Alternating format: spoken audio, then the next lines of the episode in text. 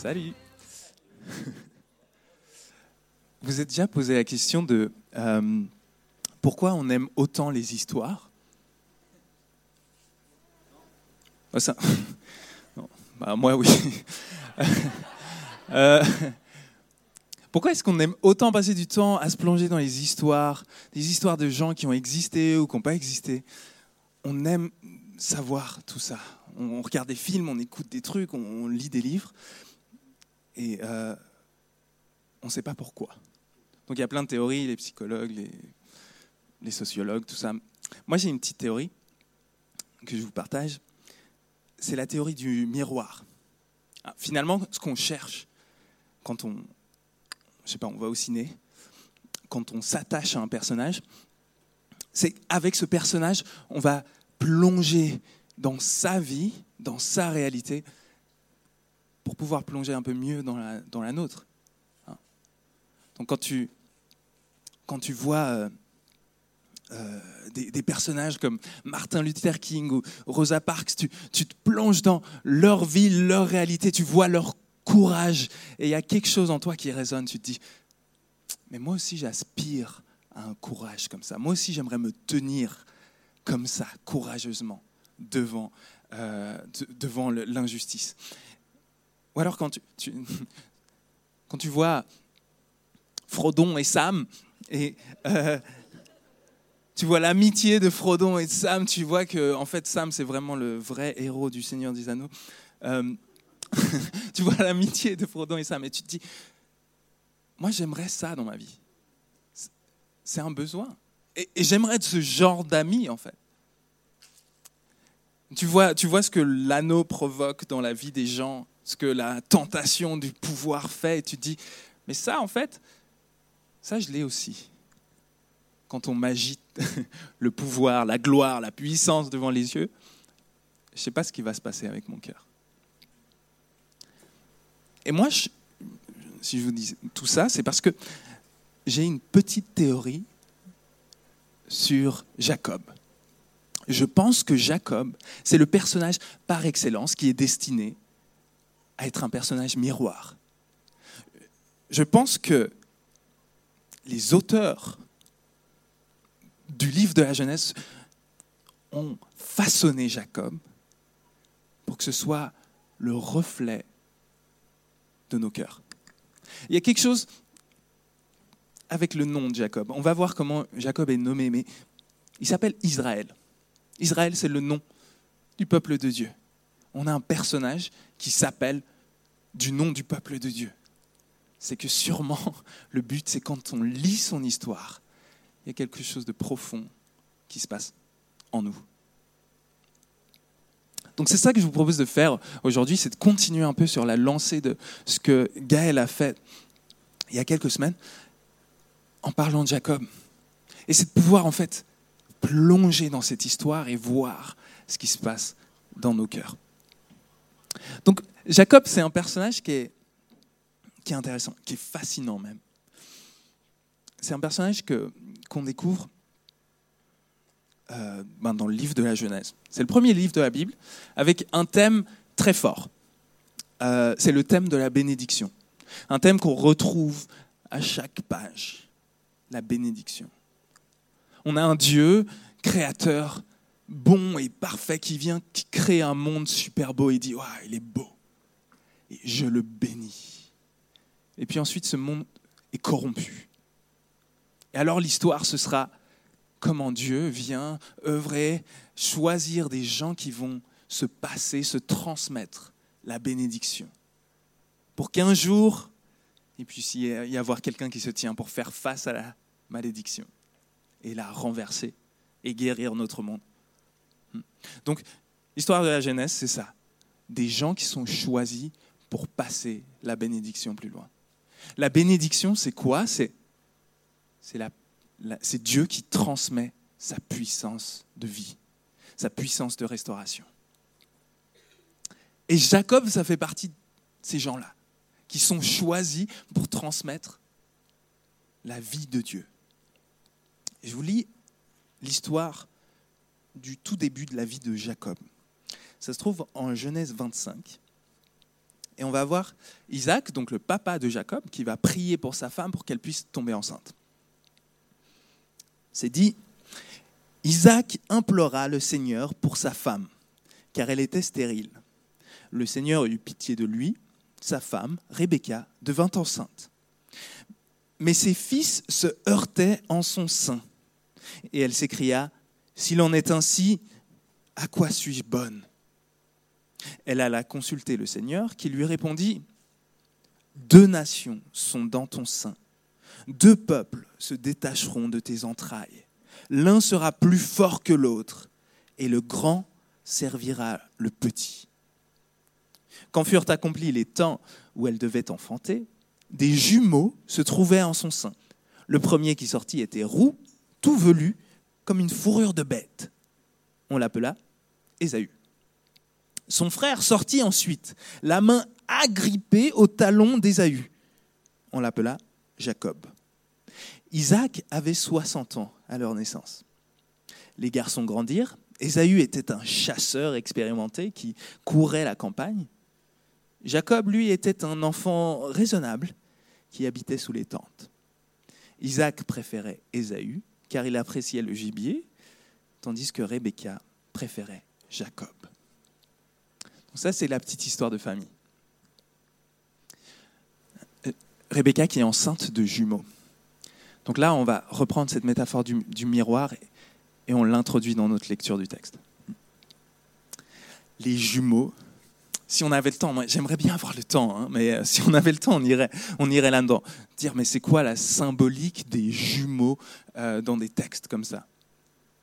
Mais en tout cas, il y, y a un effet de miroir. Vous l'avez vu, l'effet de miroir. D'un côté, il y a le grand, de l'autre côté, il y a le petit. Il y a le premier, puis il y a le deuxième.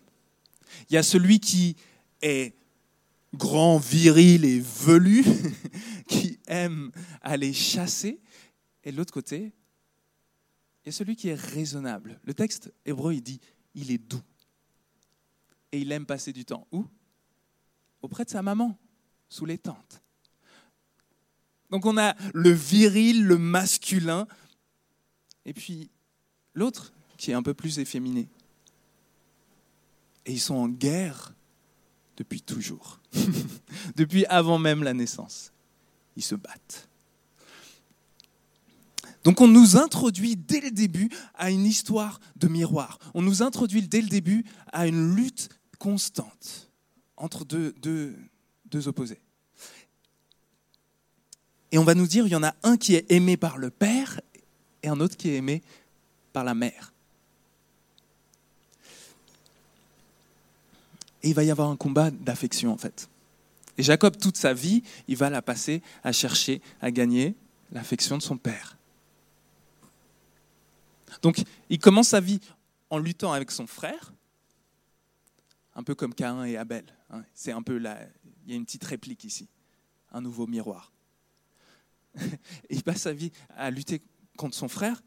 Il va trahir son frère, il va tromper son frère, son frère va chercher à le tuer. Il va le fuir. Mais il va aussi tromper son père, parce qu'il a tellement envie de l'affection de son père, de la bénédiction de son père, il va le tromper en se faisant passer pour son grand frère. Et puis ensuite, il va être exilé, il va vivre loin de sa famille, loin de sa terre, il n'a plus rien pour lui. Et là, il va tomber amoureux. Et là, il va s'embrouiller avec son beau-père. Et pendant des années et des années, il sera en conflit ouvert avec son beau-père. Il va se faire tromper. Mais donc ce qui est intéressant, c'est qu'on a Jacob.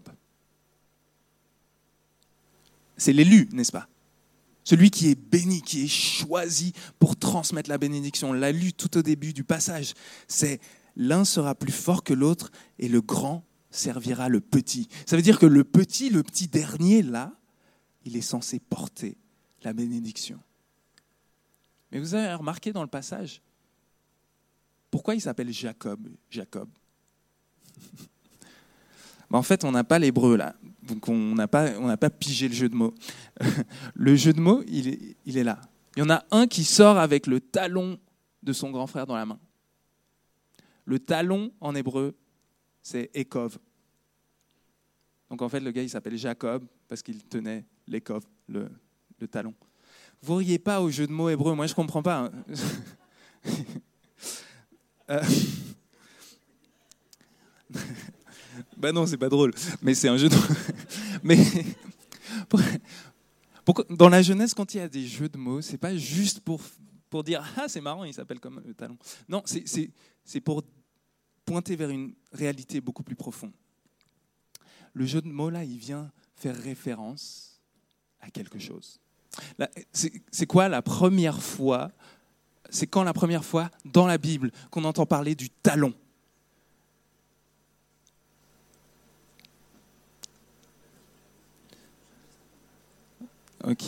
Alors, les gens de la première célébration disent Genèse 3. Bravo. Exactement. La première fois qu'on entend parler de talon dans la Bible, c'est dans Genèse 3. Vous vous rappelez ce que c'est, Genèse 3 Il y a un moment où Dieu se positionne pour maudire le serpent et lui dira La descendance de la femme va t'écraser de son, de son talon. Et toi, tu vas lui mordre le talon. Hein. la descendance de la femme va lui t'écraser la tête et toi tu lui mordras le talon. Le serpent, le malin, le méchant, le mauvais, le mal est condamné à être écrasé. Mais c'est quoi la caractéristique du malin, du méchant, du mal? C'est qu'il s'accroche au talon. Donc on a l'homme de la promesse, le fils élu, qui est appelé de la même façon qu'on appelle le serpent. il y a une expression hébreu qu'on utilise pour dire le trompeur, c'est celui qui s'accroche au talon. Jacob est celui qui s'accroche au talon. On a un miroir, encore une fois. Est-ce qu'il est élu? Est-ce qu'il est saint? Ou est-ce qu'il est corrompu? Est-ce qu'il est mauvais? On a un jeu de miroir.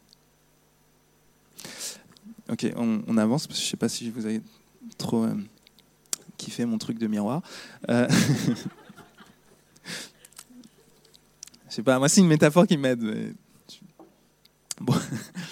Euh, ok, donc ce gars, Jacob, il va être exilé.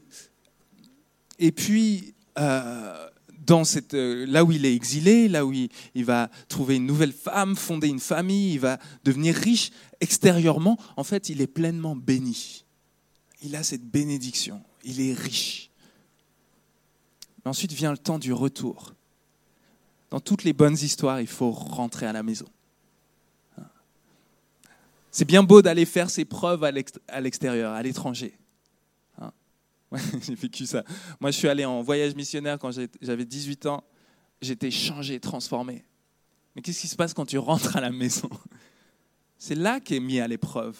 Est-ce que tu es vraiment transformé? Et c'est ce qui se passe pour Jacob. Il a vécu le temps d'exil. Et il revient à la maison. Et qu'est-ce qui se passe? Est-ce qu'il est vraiment transformé? Est-ce que c'est vraiment une nouvelle personne? Donc il rentre à la maison avec tous ses troupeaux, sa richesse, tout ça, sa famille. Et il y a un messager qui vient lui dire, euh, il y a ton frère qui arrive. Juste un truc, il a 400, 400 hommes avec lui. Donc il y a ton frère qui te déteste et qui a juré qu'il allait te tuer. Il est, là avec 400 personnes, donc une petite armée. Je ne sais pas s'il veut te dire bonjour ou bienvenue. Et là, Jacob, il angoisse. Il angoisse. Et je, je le comprends. et il commence à flipper. Et Jacob, il est rusé. Alors il commence à ruser. Il se dit, mais je vais acheter l'affection de mon frère. Du coup, il envoie tout son troupeau. Vague après vague après vague, il envoie son troupeau, il envoie même sa famille devant lui. Il se dit, peut-être, tu vois. Il rencontre ma famille, il voit mes enfants qui sont tout mignons, il va se dire, ah, c'est quand même mon frère. Et du coup, on a un Jacob qui reste seul il reste seul. Et c'est là que quelque chose se passe. Je vous propose qu'on lise ce passage ensemble. Dans Genèse 32, à partir du verset 23. Cette même nuit, il se leva, prit ses deux femmes, ses deux servantes, ses onze enfants, et il passa le gué du Yabok. Il les prit et leur fit passer le torrent, puis il fit passer ce qui, ce qui lui appartenait. Et Jacob resta seul. Donc là, il y a sa famille qui passe, et lui reste là, seul. Un homme se roula, non, attends quoi? Un homme se roula avec lui dans la poussière jusqu'au lever de l'aurore. Il vit qu'il ne pouvait l'emporter sur lui. Il heurta Jacob à la courbe du fémur qui se déboîta alors qu'il roulait avec lui dans la poussière. Il lui dit, Laisse-moi, car l'aurore s'est levée. Je ne te laisserai pas, répondit-il, avant que tu ne m'aies béni. Il lui dit, Quel est ton nom? Jacob, répondit-il. Il reprit, On ne t'appellera plus Jacob, mais Israël, car tu as lutté avec Dieu et avec les hommes, et tu l'as emporté. Jacob lui demanda, De grâce, indique-moi ton nom. Et pourquoi, lui dit-il, me demandes-tu mon nom? Là même, il le bénit.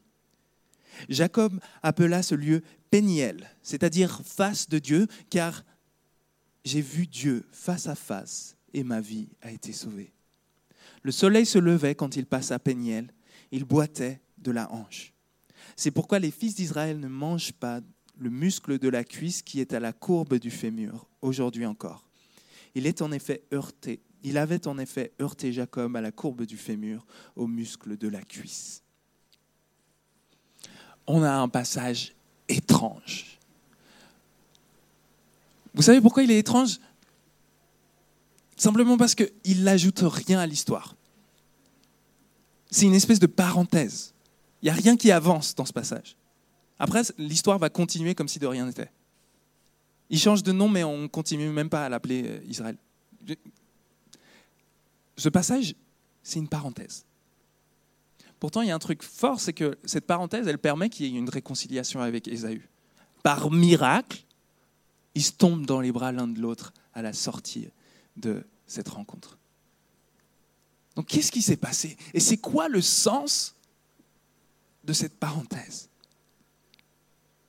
On peut déjà voir un premier truc. On va voir si vous riez à mon jeu de mots. Comment il s'appelle l'endroit où Jacob se trouve? Il passe le gué du Yabok. Jacob passe le Yabok. Ah, on l'a, on l'a.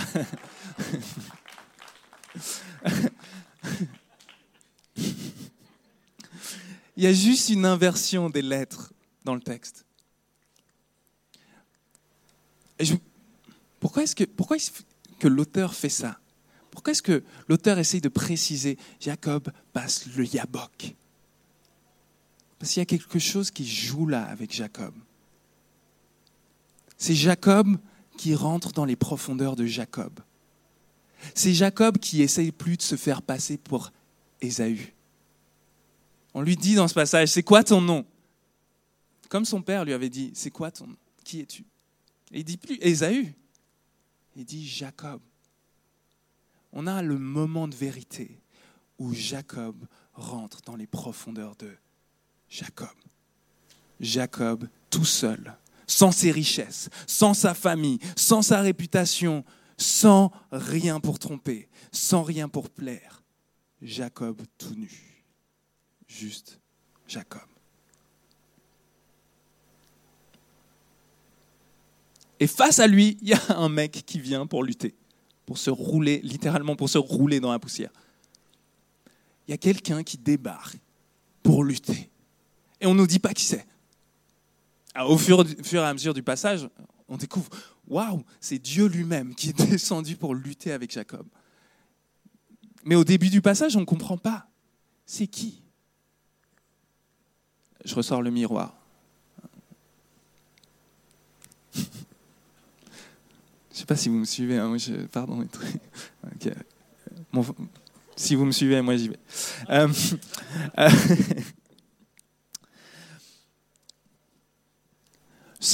il y a quelqu'un qui vient pour lutter avec lui. Et là, qu'est-ce qui se passe? Nous, le lecteur, notre tête, on sait. Jacob, lui, il luttait déjà avant même d'être né. Il était en lutte. Sûrement, cet homme, c'est Ésaü, ou un espèce d'écho d'Ésaü, son frère avec qui il lutte. Après, il lutte pourquoi Il lutte pour une espèce de bénédiction. Il va lutter pour la bénédiction. Il va chercher à obtenir de quelqu'un une bénédiction, comme il a cherché à obtenir de son père la bénédiction. Et encore, c'est un combat qui dure encore, une espèce de lutte acharnée qui vient, revient encore et encore, comme avec son beau-père, Laban. Jacob a lutté encore et encore. On se retrouve en fait avec un personnage qui fait passer Jacob à travers toutes les luttes de sa vie. Un personnage, Dieu lui-même, qui vient revisiter les luttes de Jacob. Dieu fait sien les luttes de sa vie. Et ça, là, j'ai envie de faire une pause pour dire, mais Dieu veut faire sienne les luttes de ta vie, de nos vies. Dieu, Dieu a envie de voir tes défis professionnels, de voir tes défis relationnels, tes combats, tes luttes dans ta, ta santé, tous tes défis, tes luttes, les trucs qui t'amènent à ce point d'angoisse, Dieu veut les visiter pour avoir une rencontre avec toi, là au milieu. Et c'est ce qui se passe pour Jacob. On a un Dieu qui vient mystérieusement revisiter ses luttes. Et qu'est-ce qui se passe dans cette histoire? C'est quoi le but? C'est tellement paradoxal. Est-ce que Jacob gagne ou est-ce qu'il perd? Est-ce qu'il est fort dans le texte ou est-ce qu'il est faible? On a une histoire paradoxale dans ce texte. Et c'est une histoire de salut. Vous savez, dans l'Ancien Testament, quand quelqu'un dit J'ai vu Dieu face à face et j'ai survécu, c'est une manière de dire J'ai été sauvé, j'ai vécu l'expérience du salut. Dieu a fait une nouvelle chose dans ma vie. Et c'est ce qui se passe pour Jacob. Il a l'expérience du salut. Une expérience de salut paradoxale. Parce que, est-ce qu'il se bat avec un ennemi ou avec son ami le plus intime? Ben, Il commence par se battre avec son ennemi. Il commence par se battre avec Dieu comme son ennemi. Parce que de la même façon que dans nos vies, quand on cherche à fuir Dieu, Dieu devient notre ennemi. Quand on cherche à désobéir à Dieu, Dieu devient notre ennemi. Vous rappelez de Jacques? Dieu fait face aux orgueilleux, mais il bénit les humbles. Quand tu cherches à résister à Dieu, tu es tu fais de lui ton ennemi. Mais quand tu te tournes vers Dieu, et c'est ce qui se passe dans ce passage, on voit un passage, un tournant, où au lieu de se battre contre, il se bat pour, pour s'accrocher à Dieu, pour s'accrocher à sa bénédiction. Et en fait, celui qui croyait être son ennemi, il le reconnaît comme étant son ami le plus intime. C'est lui qui peut te donner cette bénédiction que tu cherchais depuis toujours c'est lui qui peut revisiter ta souffrance, le fait d'être mal aimé depuis ta naissance. C'est lui qui peut te donner un nouveau nom. Vous savez qui donne un nouveau nom en Orient? À un enfant? C'est le père qui donne le nouveau nom. C'est le père qui donne le nom à l'enfant. Jacob est adopté. Il a un nouveau nom, parce que le père lui a donné un nouveau nom. Donc il s'accroche à Dieu. Il s'accroche à Dieu. Et c'est à ce moment-là qu'il guérit. C'est à ce, moment-là qu'il est transformé. Parce que le nouveau nom, ça implique une transformation de la personne. Hein. Dans l'Ancien Testament, quand tu reçois un nouveau nom, c'est que tu es une nouvelle personne. Et ce nouveau nom, c'est il a combattu avec Dieu et il a été victorieux. Il a combattu avec Dieu et avec les hommes et il a été victorieux. Israël. Le nom du peuple de Dieu, c'est de combattre avec Dieu. Et nous aussi, les chrétiens, on est, on est, c'est ça, c'est ce nom-là que Dieu veut nous donner. On est ceux qui se battent avec Dieu. Comme Jacob. Parce qu'on est tous, tous les humains, on est en lutte contre Dieu, on croit que c'est notre ennemi. Mais qui va rester dans le combat assez longtemps? Pour faire de lui notre ami Qui va rester assez longtemps pour chercher la bénédiction et, Jésus, quand il enseigne sur la prière, il ne leur dit pas Eh, vous savez quoi, les gars faut être super saint pour avoir des résultats dans la prière. Non. Il leur dit une chose si vous voulez gagner, vous n'arrêtez pas. Si tu veux gagner dans ta vie, tes batailles, il y a un seul conseil t'arrêtes pas. T'arrêtes pas. Tu continues de demander à Dieu. Tu continues de t'accrocher à Jésus. Tu continues. T'arrêtes pas. T'arrêtes pas. Et c'est pour ça que nous, le peuple de Dieu, on peut s'identifier à ce nom, Israël. Est-ce que Jacob était choisi parce qu'il était béni, parce que tout allait bien dans sa vie Ou parce qu'il s'est fait péter la gueule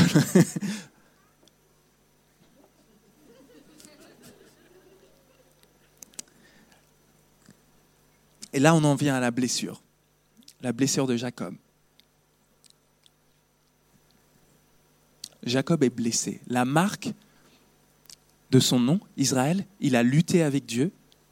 La marque de son nom se trouve dans sa blessure. Cette blessure, c'est la marque, le signe qu'il a lutté avec Dieu. À partir de ce jour-là, Jacob va boiter. Il a un handicap un signe physique, une faiblesse physique qui montre sa force spirituelle. C'est parce qu'il est faible devant Dieu qu'il se trouve être fort. Et ça, c'est nous, les gars. c'est nous.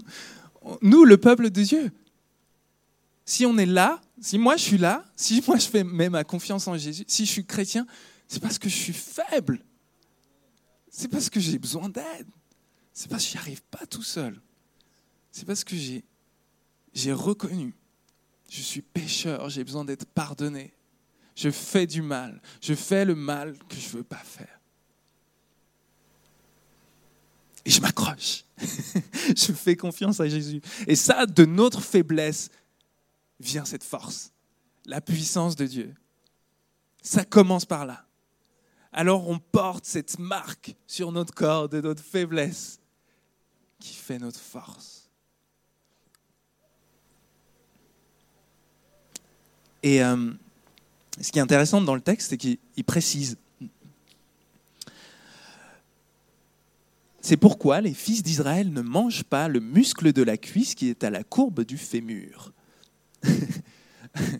il y a une petite incise là, une petite notice de dictionnaire en dessous, qui est intégrée dans le texte, pour nous rappeler, il y a une tradition culinaire qui est liée à cet événement.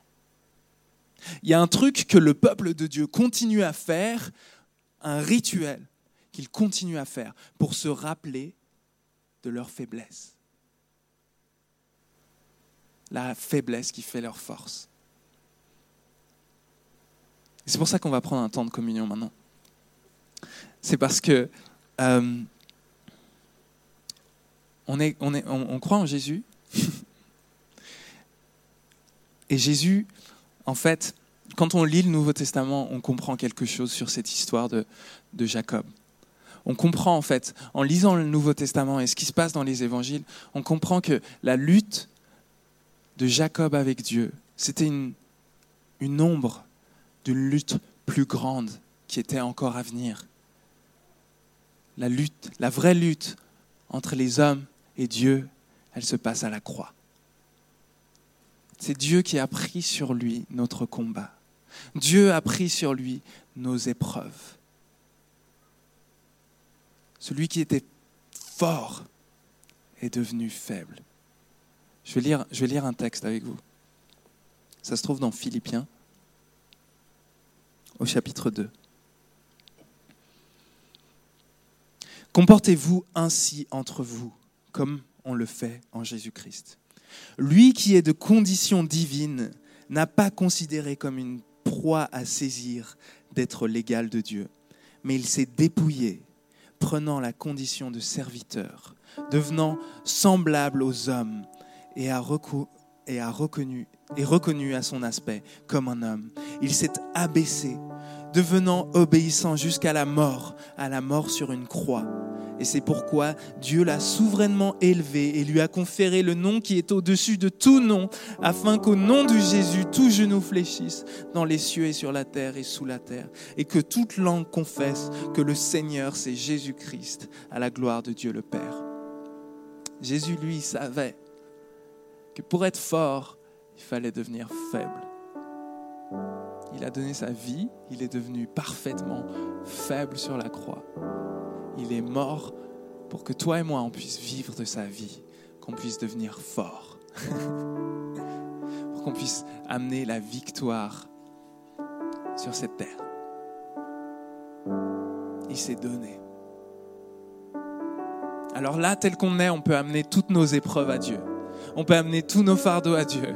On sait que lui a lutté pour nous. Alors nous aussi, on a notre repas. Nous aussi, on a notre rituel qui vient nous rappeler de notre besoin de Dieu, de notre faiblesse. C'est le pain et le vin. Il se trouve là, à gauche et à droite. Et euh, je vais prier pour le pain et le vin, et puis ensuite, euh, vous pourrez vous lever et puis aller prendre vous aussi pour pouvoir communier ensemble. J'ai juste envie de dire ça. C'est ici, c'est la seule condition pour prendre ce repas avec nous, communier avec nous. C'est simplement dire Jésus, j'ai besoin d'aide, j'ai besoin de toi. Pardonne-moi, restaure-moi, transforme-moi. Mais si tu sens qu'il y a des trucs, tu sens que Dieu est encore ton ennemi sur certains sujets, tu sens qu'il y a des trucs, tu n'as pas envie de le laisser approcher, il y a des sujets, là, tu, sais que la porte est fermée. Alors, je te propose de pas, je te demande de pas, de pas prendre le pain et le vin. Tu peux en parler à Dieu. Demande-lui d'adoucir ton cœur. Demande peut-être la prière à des amis.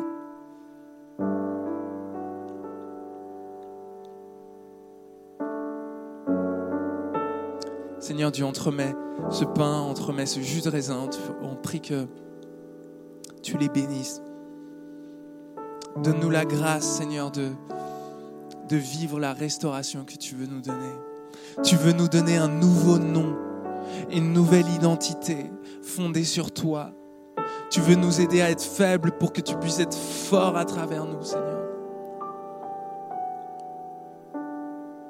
Merci pour ton sacrifice parfait.